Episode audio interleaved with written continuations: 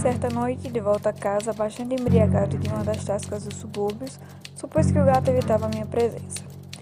Agarrei-o, mas nisto, amedrontado com a minha violência, ele me deu uma leve dentada na mão. Uma fúria diabólica apossou-se instantaneamente de mim. Cheguei a desconhecer-me. Parecia que a alma original me havia abandonado de repente o corpo, e uma maldade do que satânica, saturada de álcool, fazia vibrar todas as fibras do meu corpo. Tirei do bolso do colete um canivete.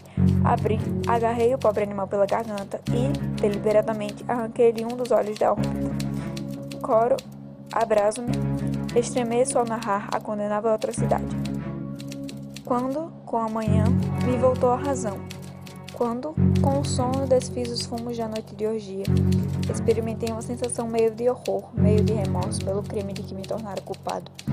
Mas era, quando muito, uma sensação fraca e equívoca e a alma permanecia insensível. De novo mergulhei em excessos e logo afoguei no vinho toda a lembrança do meu ato. Enquanto isso, o gato pouco a pouco foi sarando. A órbita do olho arrancado tinha, é verdade, uma horrível aparência, mas ele parecia não sofrer mais nenhuma dor. Andava pela casa como de costume, mas, como era de esperar, fugia com extremo terror à minha aproximação. Restava-me ainda bastante de meu antigo coração, para que me magoasse, a princípio, aquela evidente aversão por parte de uma criatura que tinha sido outrora tão amada por mim. Mas esse sentimento em breve deu lugar à irritação. E então apareceu, como para minha queda final e irrevogável, o espírito de perversidade. Desse espírito não cuida a filosofia. Entretanto, tenho menos certeza da existência de minha alma do que de ser essa perversidade um dos impulsos primitivos do coração humano uma das indivisíveis faculdades primárias ou sentimentos que dão a direção ao caráter do homem. Quem não se achou centenas de vezes a cometer um ato vil ou estúpido sem outra razão senão a de saber que não devia cometê-lo?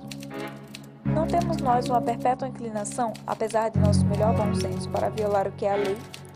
Pelo simples fato de compreendermos que ela é a lei?